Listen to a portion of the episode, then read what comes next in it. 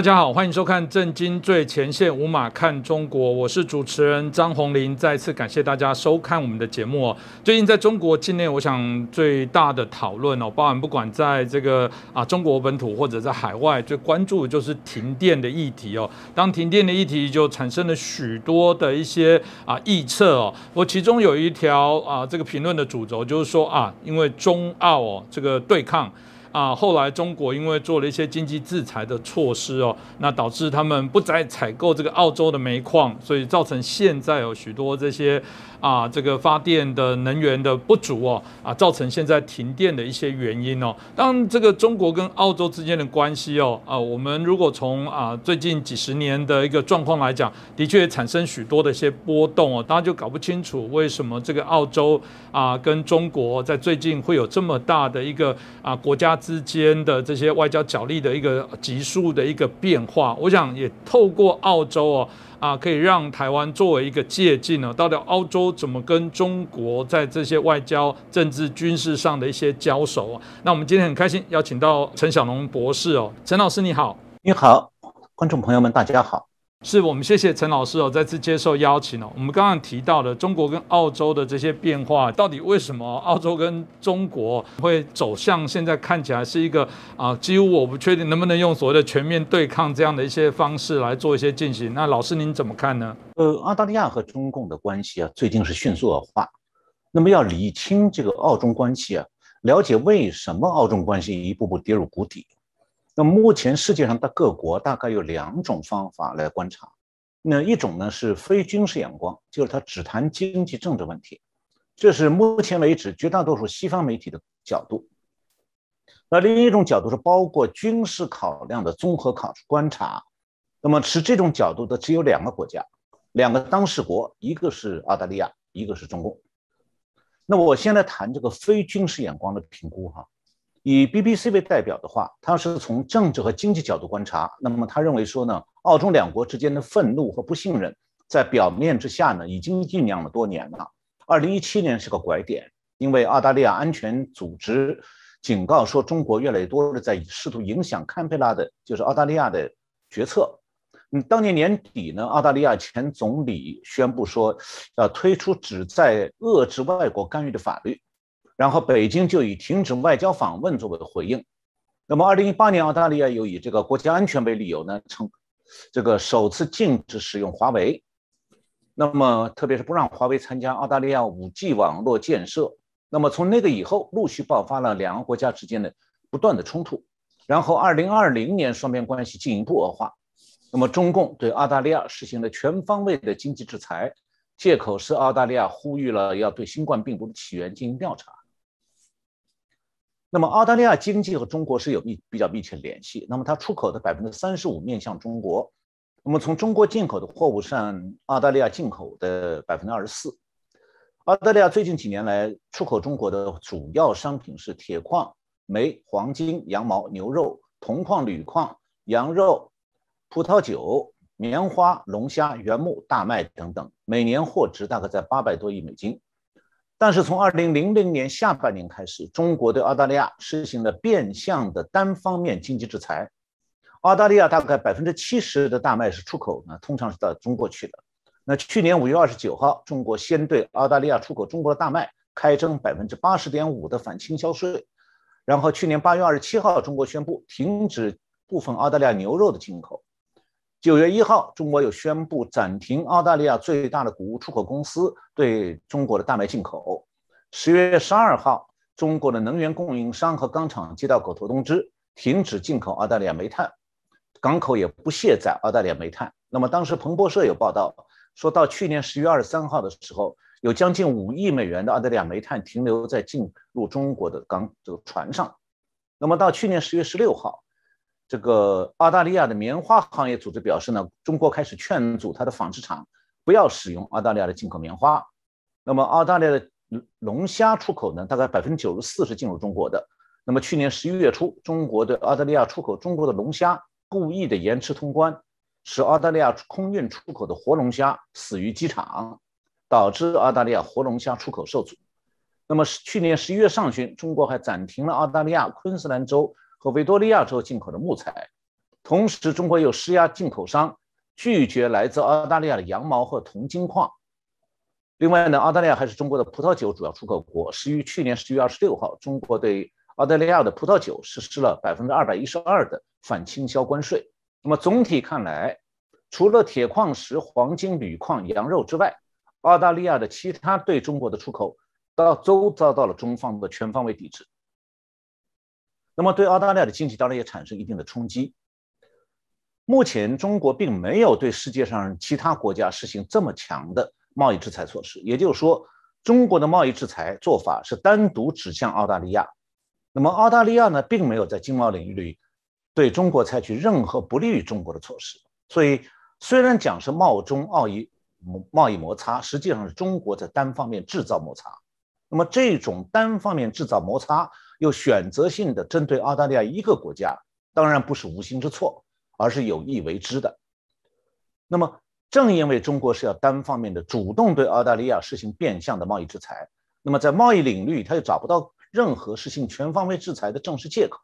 所以他就只能一面故意的制造贸易摩擦，来达到阻止澳大利亚对中国的正常出口，同时呢，对每种产品的限制进口和阻挠进口呢，使用了五花八门的不同的说法。那么中国呢？到现在为止，它的经济还没有真正进入说外现金外汇周转不灵、全面收紧进口这么个局面，所以它停止进口澳大利亚这些商品啊，还是改从其他国家进口。所以中国不是经济上完全不再需要澳大利亚出口这些商品，而是有计划、有目的的针对澳大利亚的对华出口商品的各个大类陆续实施制裁，很明显是要打击澳大利亚经济。它中共自己对这个意图也。毫无掩藏。那么，和通常情况下，两国之间的贸易摩擦呢，是来自于经贸领域的纠纷。如果能够彼此协商解决，那贸易摩擦可以迎刃而解的。但是如果双方本来没有经贸纠纷，有一方突然的主动的蓄意制造贸易摩擦，或者变着花样的使用各种莫须有的借口，这就表明说，这种贸易摩擦不是双边协商可以顺利解决的。你就像一个人发现你家邻居不停的给你捣乱。让自己连续蒙受明显的损失，那么这个人就要考虑一下，说你那个邻居是不是有什么不可告人的目的？那么澳大利亚政府对中国故意制造贸易摩擦，还有这种变相的贸易制裁的霸凌做法，采取了冷静慎重的态度。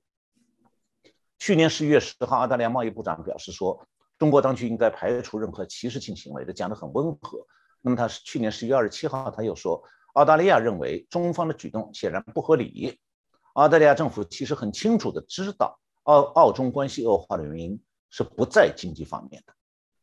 中共变相实行对贸澳大利亚的贸易制裁，真实的目的是借此向澳大利亚施压。要澳大利亚在国家安全问题上改变方针。当然，大家啊看到这么多的中国单方面的这些经济制裁的部分哦，我们都想象啊，中共主要主动发起这个经济制裁啊、经济贸易的战争哦，一定是盘算清楚，然后做许多对自己有利。可是老实说，我们目前看起来，好像中国反而在这一波自己主动发起的这个经贸战争中。受害好像还比较深哦，这这到底怎么回事哦？中共盘算错误吗？这部分可以请教老师吗？呃，北京的失算是很明显的，但是，呃，更重要的不是贸易层面，北京没有料到的是，澳大利亚居然顶住了中共经济制裁的压力，不向中共屈服。那美国的前副国家安全副顾问，这个 Matt Pottinger，叫中文名字叫伯明。他在今年《美国外交事务》杂志九月十月号上有一篇文章，叫《北京的美国喧嚣：中国大战略如何利用美国的力量》。他提到这个多年来美中关系的实况，呃，同时也谈到了中国经济制裁澳大利亚的实质。伯明说，北京最近试图胁迫澳大利亚遵守中国政策的失败，很好的说明了一点：中国领导人赌的是澳大利亚企业在。遭受贸易制裁、贸易禁运以后，会游说其政府向中国政府做出政治让步。但是，澳大利亚人民，包括商业领袖和出口商都明白，接受中国的最后通牒，就意味着屈从于一个危险的新秩序。所以，澳大利亚吸收了损失，经受住了禁运，并找到了新的市场。澳大利亚人决定，他们的主权比龙虾销售更重要。那么毫无疑问，这让那些认为坎培拉会把澳大利亚的经济利益置于其基本价值观之上的北京感到困惑。中共打出这张牌以后，只要民主国家保持对利害关系的警惕，就不可能在澳大利亚或者其他地方再次有效的打这张牌。那么刚才主持人提到了，说澳大利亚好像受到损失，但中共也遭到受到损失。确实，因为澳大利亚的农产品虽然是遭到中共的贸易制裁了，但铁矿出口赚了大钱。那《华尔街日报》今年四月二十二号报道，有一篇标题是“铁矿石价格飙升，削弱中国对澳贸易施压战术”。这篇报道说啊，国际市场上铁矿石价格这个今年飙升到十年来的最高点，削弱了中国针对澳大利亚的贸易施压战术。由于中国对澳大利亚铁矿石的依赖，中国政府并没把它作为贸易制裁的对象。那么，铁矿石价格飙升，让这个占全球铁矿石出口一半的这个澳大利亚。增加了收入。去年春天的时候，国际市场的铁矿石价格不到每吨一百美金，那么今年四月二十二号涨上涨到每吨一百八十八块，所以澳大利亚的贸易顺差上升，铁矿石缴铁矿石的公司缴纳了更多的税款。今年五月，由于中国的钢铁公司对铁矿石的需求更加旺盛，那么第二大铁矿砂出口国巴西又受到疫情和恶劣天气的影响。这个铁矿石出口受阻，结果澳大利亚的铁矿石价格进一步上升到了每吨二百三十三美金。那么澳大利亚有一有一家这个最大的铁矿公司叫做这个 BHP，就是中文译成 B 和 B 妥。呃，这家公司表示说，他们出现了创纪录的产量提升，呃，年度铁矿石产量大概是达到了两点四五亿吨和两点五五亿吨这个范围。那么澳大利亚的一个皮尔巴拉港务局。它的数据显示呢，三月份从全球最大的铁矿石中心，就是澳大利亚北部的黑德兰港运出来的三千八百一十万吨铁矿石的目的地都是中国，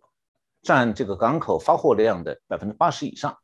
那澳大利亚政府今年四月份报告说呢，强劲的铁矿石价格推动了到今年六月的这个澳大利亚财政年度的铁矿石出口收入达到创纪录的水平，达到一千三百六十亿澳元。那么历史上。最高的是二零二零年的一零四零亿元。那不久呢，铁国际铁市场的铁矿石价格开始回落了，落到到今年八月已经从五月份的每吨二百三十三美金落跌了百分之四十三。那据中共的外宣官媒分析呢，铁矿石价格跌落的原因之一是中共政府采取相关措施，这个要对这个澳大利亚铁矿石压价。那个措这些措施包括四个方面，第一个是合并钢铁公司，减少中国公司之间的抬价竞争。这个中共公开表示说，他们合并钢铁公司的目的就是要以量谋价，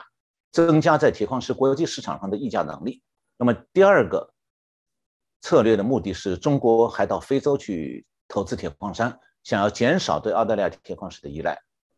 那么第三就是中国还在取消钢铁产品的出口退税。这样的话就遏制中国钢铁企业的出口，那达到减少铁矿石进口的需要。最后呢，中国还想让钢铁工业多用废钢，那么也是为了减少铁矿石进口。那么中共上面的措施呢，只是为了压低铁矿石进口价格，并减少进口量。但中国未来在很大程度上仍然需要进口大量的澳大利亚铁矿石，原因是中国的铁矿石开采量是越来越小。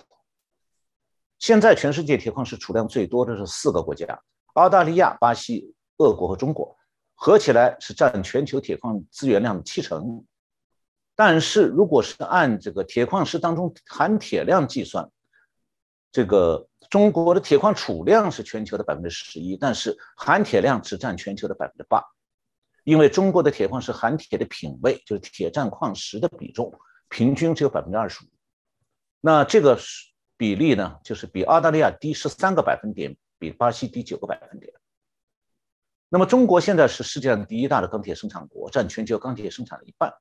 但是它的国内的铁矿石资源不足，而且贫矿多、富矿少，开采成本高，所以它不得不大量进口。那么我个人呢，对对中国这个铁矿储备啊，略知一二，因为我以前为这个工作过。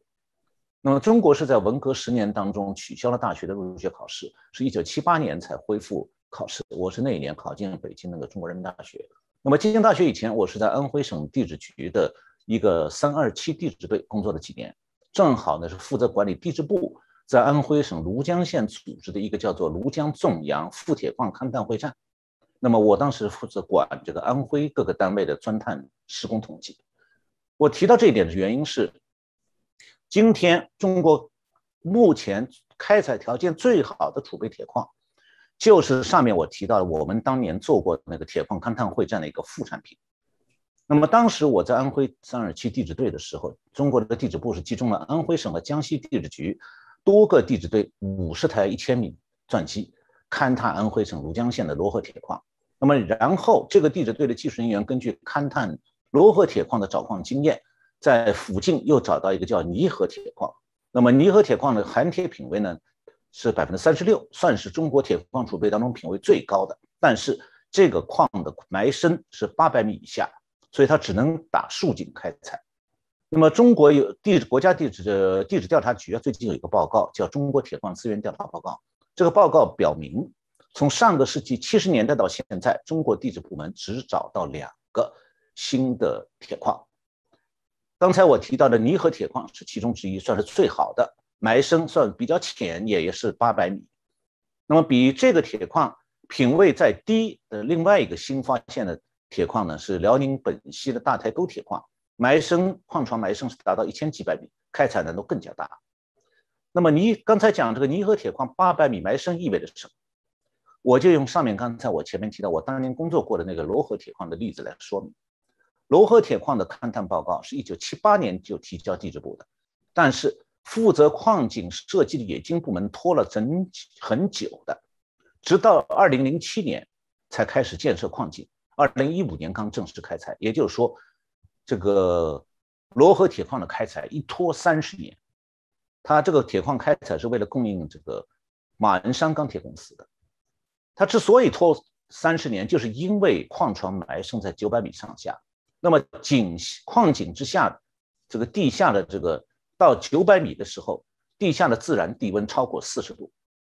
所以矿井的通风问题长期要没有办法解决，因为工人在四十度高温上长期工作是很困难的。现在呢，这个刚才提到的那个已经开采这个罗河铁矿，虽然投产了，但是矿石杂矿石的杂质多，品位低，埋深深，然后矿井的建设费用高，矿石的上运成本大。那么如果今后中国剩下的现有的两个这个储备铁矿要投入设计或者建井的话，罗河铁矿遇到的所有问题，他们一个不差全会出来。那么今后呢，已经中国好像没有什么富铁矿储备了，也没有可以这个露天低成本开采铁矿。中国现在十八个现有的铁矿，两个已经采光了，剩下的这个已露天开采的矿都已经挖到几百米深了。已经达到极限，那么中国未来的这个国产铁矿石只能供用深井开采，成本当然很昂贵。那么同时，中国低质高价的国产铁矿石也没办法和高价，呃高质低价的进口铁矿石竞争。那无论是从铁矿石的质量看，还是按开采成本评估，中国的钢铁工业今后仍然离不开澳大利亚的富铁矿。中国现在。这个基本上是国产铁矿石只能供应五分之一的需求，剩下五分之四全靠进口，而其中主要是澳大利亚的铁矿，因为澳大利亚铁矿石不需要经过选矿就可以入炉炼铁，它的露天开采成本即使加上远洋运输费用，也远远低于中国现有和未来的那些国产铁矿石的开采成本。那么中国虽然试图压低澳大利亚这个铁矿石的出口价，但它没有办法降低它国产低品位铁矿石的开采成本。所以，随着中国这个将来这个工业品的出厂价格上涨幅度加大，它的铁矿开采成本会进一步上升。那么，我讲了这么多关于铁矿石的问题是有原因的，因为铁矿石和石油一样，是属于大国军备竞赛所必须的战略物资。大日本帝国当年发动太平洋战争，台湾是被迫卷入的，原因就在于。日本必须夺取现在是印度尼西亚，当年是河属东印度那里的石油。那么今后中共会不会步大日本帝国的后尘，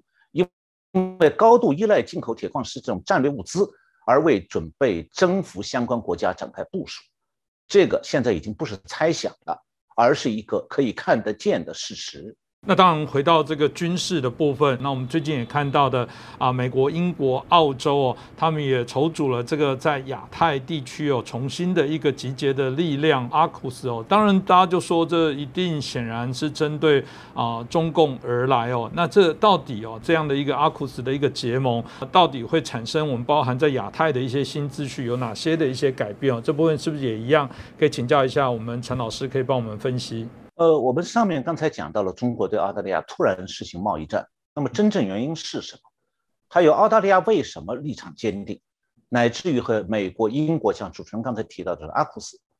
联手来捍卫国土，原因就在于中共在印太地区它部署的东进南向的战略意图，因为它正在逐步的实施，已经曝光了，这引起了澳大利亚的高度警惕。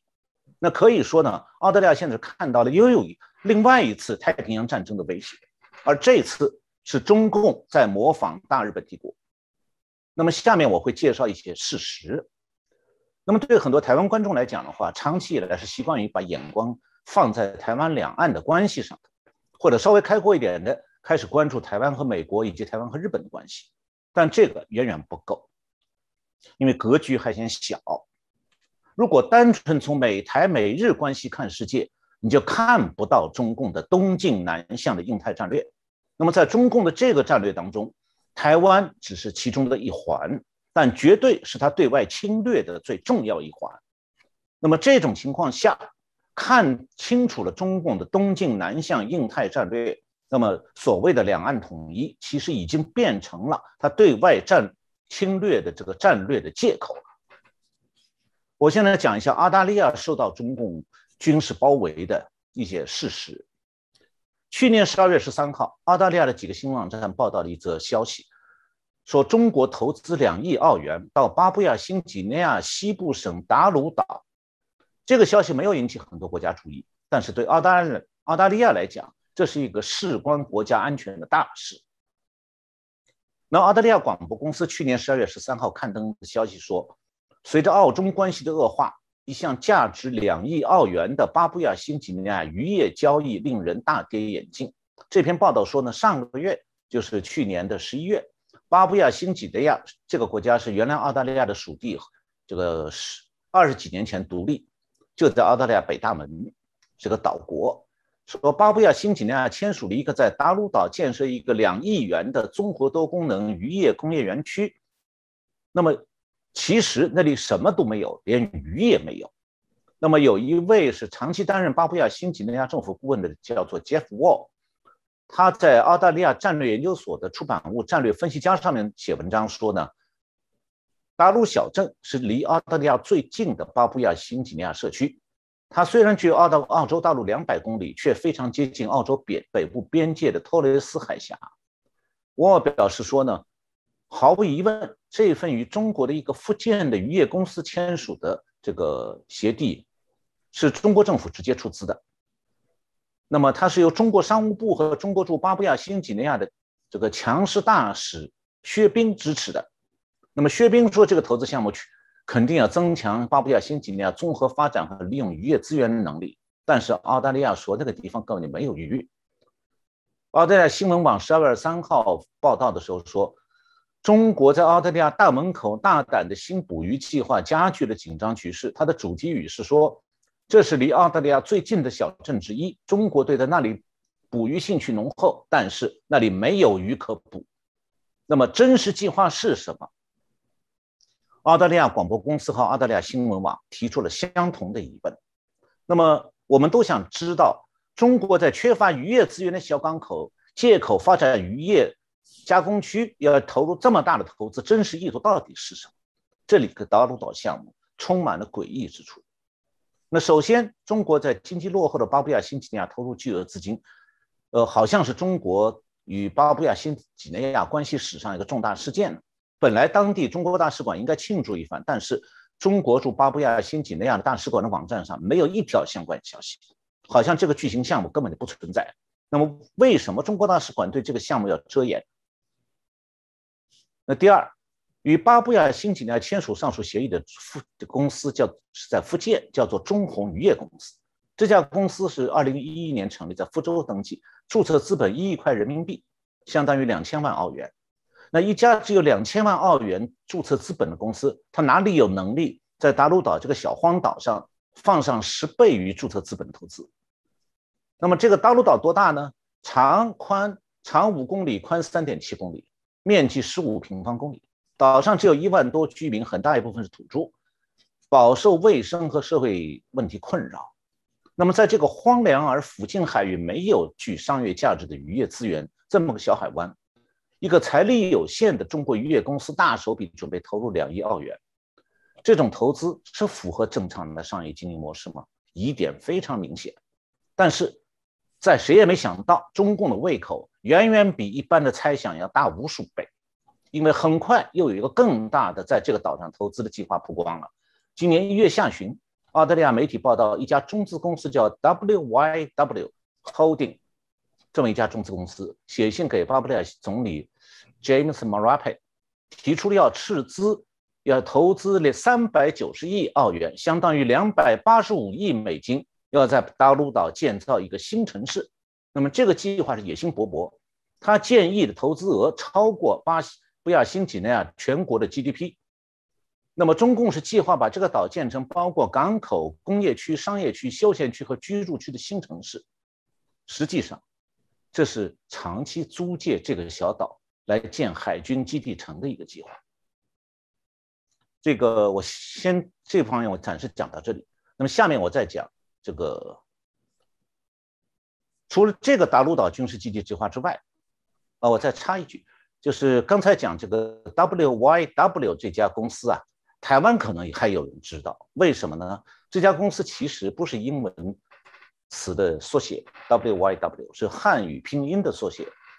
这家公司名字汉语汉字的名字是五缘湾公司。熟悉厦门的都知道，五缘湾在厦门。这家公司多大呢？只有一间办公室，租在一个高崎机场附厦门高崎机场附近的办公楼的里面，只租了一间房子。这么一个小公司，没有任何商业记录，他居然说要投资二百八十五亿美金去建个城市。那个城市对当地经济。没有任何作用，只是给中共发挥某种特别的作用。那么，除了这个大陆岛军事基地的建计划之外，中共前几年还在南太平洋大范围展开部署。二零一八年是澳大利亚一个 Fairfax Media 曾经报道说，中国试图在瓦努阿图，就是在这个所罗门群岛的东南方。一个岛国要建一个南太平洋的永久军事基地，那么这件事情好像还没进一步进展。那么，二零一九年十月十八号，BBC 又报道说，所罗门群岛的一个省与中国一家公司签订协议，把图拉吉岛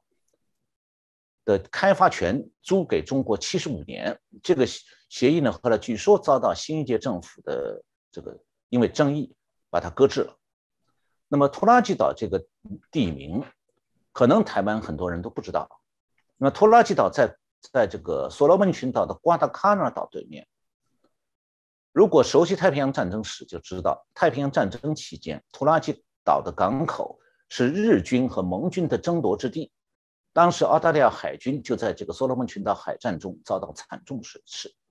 那么中国对拖拉机岛的兴趣，好像是和当年的日军非常相似。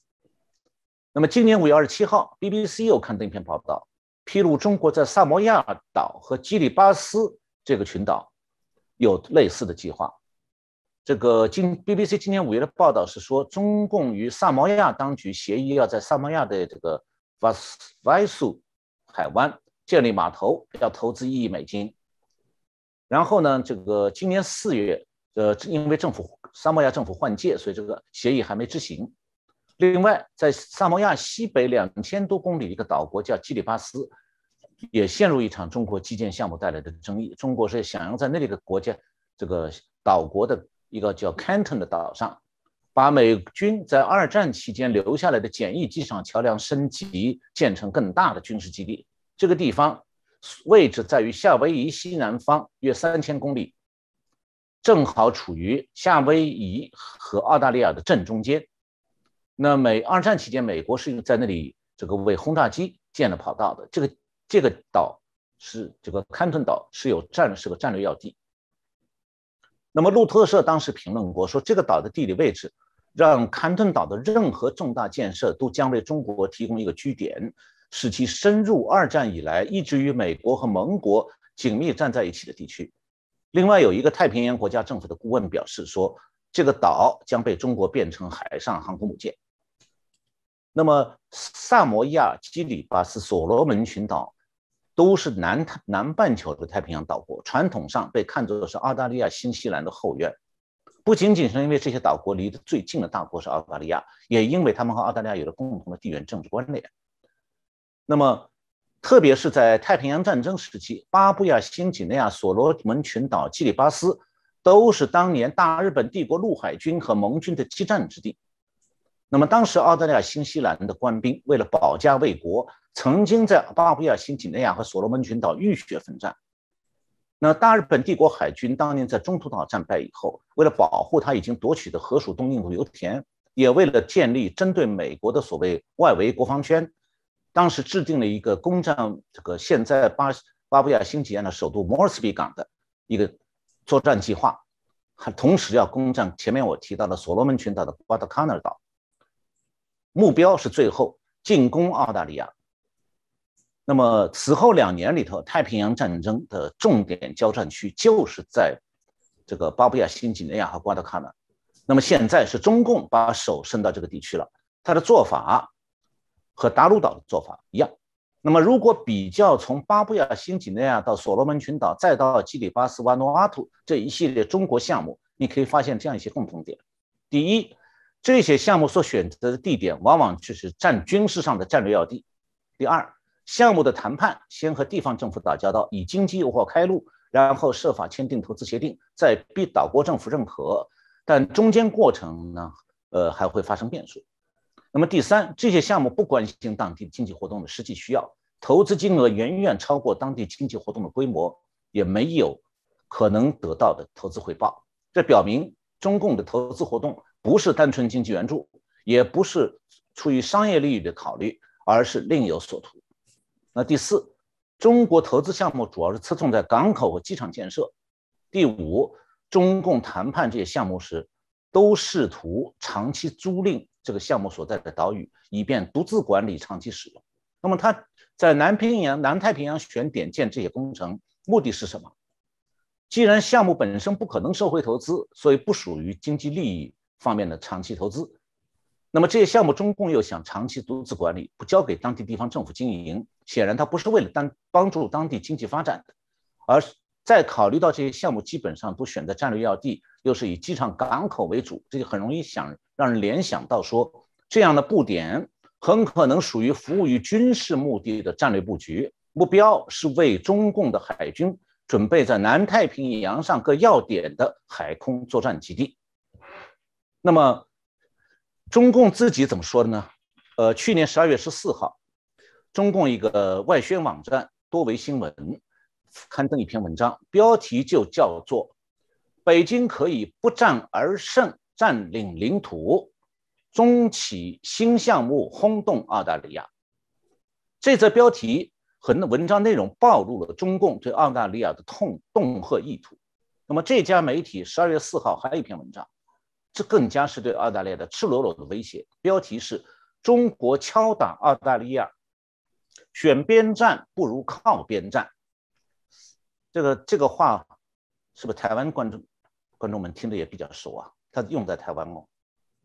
那么中共那篇这个威胁澳大利亚的文章说，如果澳大利亚及时改变高调追随美国遏制中国的外交路线，可以相信两国经贸关系很快就能恢复正常。那么这句话很明显的说明，中共对澳大利亚实行变相经济制裁的真实目的。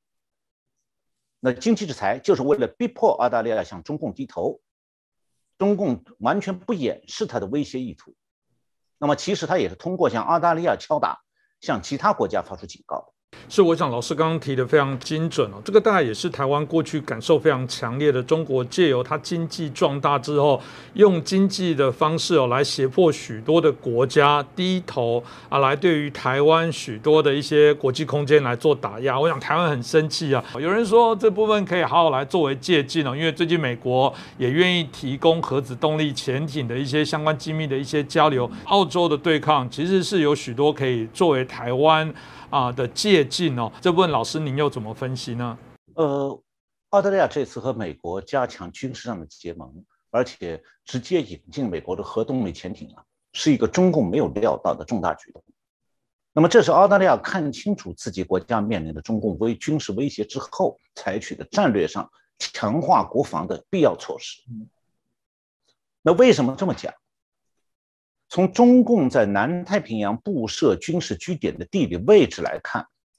中共构想中的未来的海空作战基地是分布在澳大利亚和新西兰东面、北面和东北，正好是遏制澳大利亚向东北方向和它的主要战略盟友美国的海运通道。那么再考虑到我们以前节目里也提到，中共同时还在澳大利亚西面的东印度洋。用那个无人潜水器在积极探测核潜艇航道，这个我在以前节目里多次介绍过。那么这样的军事战略布局显然不是中共本身它的国防的需要，而是针对澳大利亚的一种战略式的两面包围布局。呃，我注意到过去十多年里了，中共军方花了大量的人力，翻译了许多太平洋战争时期南太平洋各岛作战双方的回忆录。他是为了方便中国的军界人士，不但是熟悉各岛的地理特点，也了解在南太平洋地区作战的国家过去积累的战争经验和战场战术，还有后勤运输方面的种种问题。当然，中共搜集这些知识不是出于历史研究的好奇，它有明确的现实目的，所以可以合理推测，中共正在模仿当年大日本帝国南洋作战的战略企图。为准备获取必要的战略资源而战，但是呢，对中共来讲，南太平洋各岛国没有多少值得中共去夺取、用战争来夺取的战略资源。但是，中共有一样战略资源，我们前面讲到过了。我谈了很多关于铁矿石的问题，这就是中共的要害。中共在中美冷战状态下，他会特别需要扩军备战所必须的铁矿资源，因为钢铁。是军备生产的粮食。现在中国恰恰是钢铁工业陷入了铁矿困局。我刚才前面提到，十八个大中型铁矿已经两个关闭了，其他铁矿产量不够，只能满足五分之一的需要，五分之四要进口。那么现在开采的铁矿当中，不少矿山的铁矿石品位不但低，而且产量少，尤其是它矿石当中的这个金属杂质和。和这个非金属元素都影响到钢铁产量的提高，让这个炼出来的用国产矿石炼的钢铁没有办法用在造海军舰艇的那些特殊钢材。再就是它的，我前面也讲到，它露天开采铁矿已经到了极限。这个如果改用井采，就是挖竖井下去，那么井下的温度会超的超过人体耐受度，加上通风不容易，开采成本急剧上升。那么，中共现在是在觊觎澳大利亚的铁矿石资源，它是完全有可能想一战夺取澳大利亚，而为此做准备。那么，澳大利亚现在引进了这个美国核潜艇，有人说它是什么核这个核扩散，其实这是属于缺乏常识。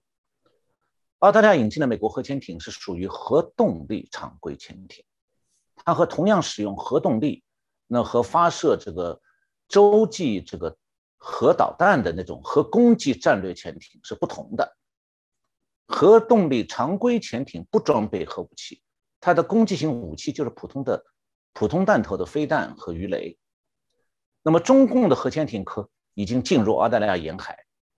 他从来没有说那会破坏核扩散。那么澳大利亚在自己的沿海使用核动力潜艇有什么不可以？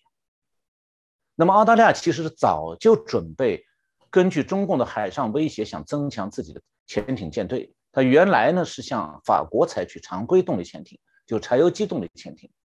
但是因为几年前美国还没有制定自己的印太战略，所以不同意向澳大利亚出口核动力潜艇。那么去年年底是川普总统公布了美国的印太战略，那么现在拜登也同意加强澳大利亚海军的潜艇舰队。那美国提供的这种核动力潜艇比法国的常规动力潜艇优越的太多了，因为潜艇在水下潜航的时间越长，它的隐蔽性才越好，被对方发现的可能性越低。那么法国这种柴油机动力的潜艇在水下，呃，这种潜艇台湾也有，呃，这种潜艇在水下只能靠蓄电池供电，那么十几个小时以后电池就耗尽了，所以那时候不管它水面上有没有危险，它都必须浮出水面，启动柴油机为电池充电。同时要更换这个柴油机这个转动期间，这个电还有电池释放电量时候排出来的各种有害气体。那么美国的核潜艇的技术已经有六十年成熟的技术了，这是非常可靠的。那么更重要的是说，澳大利亚的国防强化计划和美美跟和跟美军合作，实际上是具体落实了美国印太战略在南半球的部署。那么我们以前介绍过，川普总统曾经希望为美国实现美国的印太战略，要在南半球的印太海域啊组建美国的第海军的第一舰队。但是这个设想因为拜登坚持要裁减军费而遭到了破坏。还好呢，澳大利亚看自己是看到了他的国家安全面临来自中共的威胁，所以挺身站出来与美国合作，从而多少填补了缺少美军第一舰队这个空白。那么，澳大利亚、美国、英国的三方军事合作就增加了从对中共从南面包围的部署，而且这个部署靠近中国现在正在建造的这个南海的通过造人造岛建军事基地的这个这个计划。那么，它就和这个北面有关岛、日本的部署，南面有澳大利亚部署，这样一个构成一个两面的包围。在一定程度上呢，呃，这这种澳大利亚的这个和美军的合作，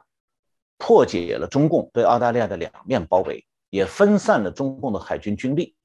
间接的就减轻了台湾周边中共海军的压力。因为啊，等于说过去啊，这个啊，这个中共一直认为说澳大利亚这个海军太弱，个对他没有威胁，所以他把这个。南海的公公海海域占领了以后，他想把它都作为核潜艇的这个深海堡垒，然后认为那是安全的大后方，没有周边国家都很弱，海军都不值一提，所以他不用担心这个大后方会受到威胁。但是现在澳大利亚有了自己的核潜艇，中共就不得不增调海军军力，从南海舰队往这个澳大利亚那边派，要防卫他这个。所谓的新造的这群这个人造岛群，这个军事军事基地群，那么调的舰艇越多，它在这个台海水域活动的舰艇就会相对减少，所以它是间接的在减轻台湾周边中共海军的压力。那么，我觉得澳大利亚的坚定决心也是对台湾的启示，至少有三点。第一点呢，就是澳大利亚能够真正看清美中共的军事威胁意图。台湾当然也能看清，因为这是同一个意图。那么第二，中共对台湾的军事威胁啊，现在已经不是所谓的统一那么单纯了。事实上，我们从中共对澳大利亚的军事威胁可以看到，中共的军事威胁台湾啊，是它的印太战略的一环。也就是说，从此再也没有所谓单纯的两岸关系了。实际上，只存在说。台湾是不是和阻止中共侵略的周边国家合作的问题，还是说和那个侵略者合作？那么第三，在中共自己的棋盘上，台湾是他进一步军事威胁美国的前进基地和国绝对国防圈上的战略要点，就像他的达鲁岛计划是威胁澳大利亚的战略要点一样。所以对台湾来讲，今后只有两条路。要么是与盟国一起自保，同时也互保；要么就是成为中共攻击其他国家的出发地和战场。换句话讲，就是台湾要么为自保而战，要么是屈从中共之后变成为中共而战，去打别的国家。呃，我在看这个二战史的时候，注意到说，在日据时代，台湾人就被迫参加过对盟军的战争。比方讲，当时日本的台湾总督府在这个台湾的北中南地区设置了五所热地农业技术园炼成所，派台湾的农民前往南洋各个岛上种水稻去养活日军。我看到有一位台湾的年轻人叫王华雄，他是在虎尾农业技术团。培训以后，一九四三年三月，和来自台南、台中等地的这个台湾的农业技术员搭乘客轮到南太平洋布列颠群岛的日本的拉保尔海军基地去，结果途这个他的船途中遭到美国潜艇的攻击，他的船是勉强抵达了，但是更多的台湾青年所乘的船被击沉，命丧南太平洋。那么现在台湾并没有被共军占领，还是民主政权。那如果有人盼望说，像日居这样的共居，让共产党来统治占领，那么如这样的选择的后果是什么？台湾其实在太平洋战争后期已经经历过了。那么现在澳大利亚给出来的是一个正面的激励，当然我们也看到反面的例子，比方讲抗日战争时期，国民党里面出来过一个汪精卫的投敌，还有一个汪精卫发动的所谓和平运动。我是希望很希望说。这是国民党的和平运动的最后一次，就是说，汪精卫之后，我们不希望再看到有第二个汪精卫了。是，我想这个陈小龙老师哦，这个语重心长哦。那当然，透过澳洲现在跟中国的一些角力，我认为的确像老师说的，有许多值得我们来借鉴。那今天再次感谢陈小龙博士哦，啊，带来这么清楚的一些分析。我想，呃，澳洲跟中国之间的角力会在持续，我们节目也会持续的关注。再次感谢陈小龙博士，谢谢老师，谢谢洪明兄，谢谢我们的观众朋友们。